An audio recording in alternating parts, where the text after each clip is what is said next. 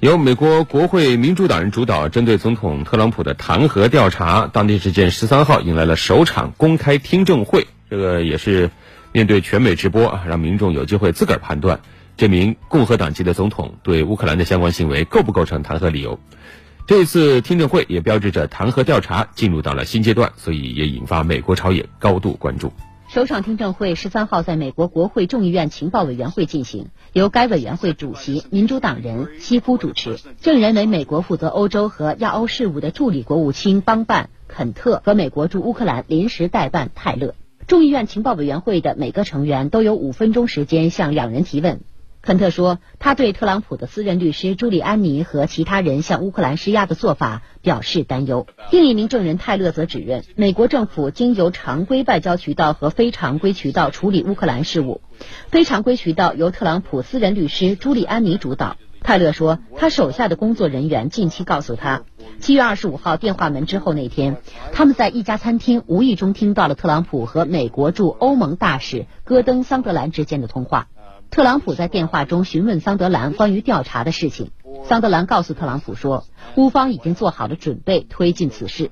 本周，除了十三号首先出席公开听证的肯特和泰勒，美国前驻乌克兰大使约万诺维奇定于十五号作证。这三人十月出席闭门听证会，部分证词本月初相继公开。约万诺维奇自称曾收到小心身后警告，因为特朗普有意把他召回。多名证人的证词与八月检举特朗普与乌克兰总统泽连斯基通话内容不妥的情报官员说法基本一致。这次通话触发众议院九月二十四号启动弹劾调查，调查重点是特朗普是否下令冻结对乌克兰将近四亿美元军事援助，以迫使泽连斯基调查民主党籍总统竞选人乔拜登及其儿子亨特。众议院情报委员会主席亚当西夫是调查主导人之一。西夫十二号公布下周公开听证会日程，共八名证人定于十九号至二十一号出席。民主党籍众议长南希·佩洛西同一天说：“总统现在有机会自证清白。”选择在二零二零年总统竞选的当口启动弹劾调查，对美国民主、共和两党其实都有风险。那么这场调查还将持续多久？未来一段时间，它将会如何影响到美国大选？结果难料。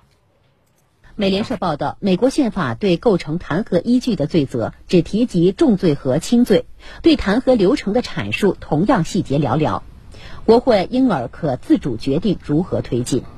就社交媒体和实时评论时代的首次弹劾调查，美国民众意见分裂，对特朗普的行为是否构成弹劾理由没有达成共识。按照流程推算，听证会本月末将转由众议院司法委员会主导，重点是具体弹劾条款。众议院全体有望在圣诞节前就是否弹劾总统表决，调查随后交由参议院审理，以决定是否罢免总统。届时已是明年。外界普遍预期，由共和党掌控的参议院不太可能罢免特朗普。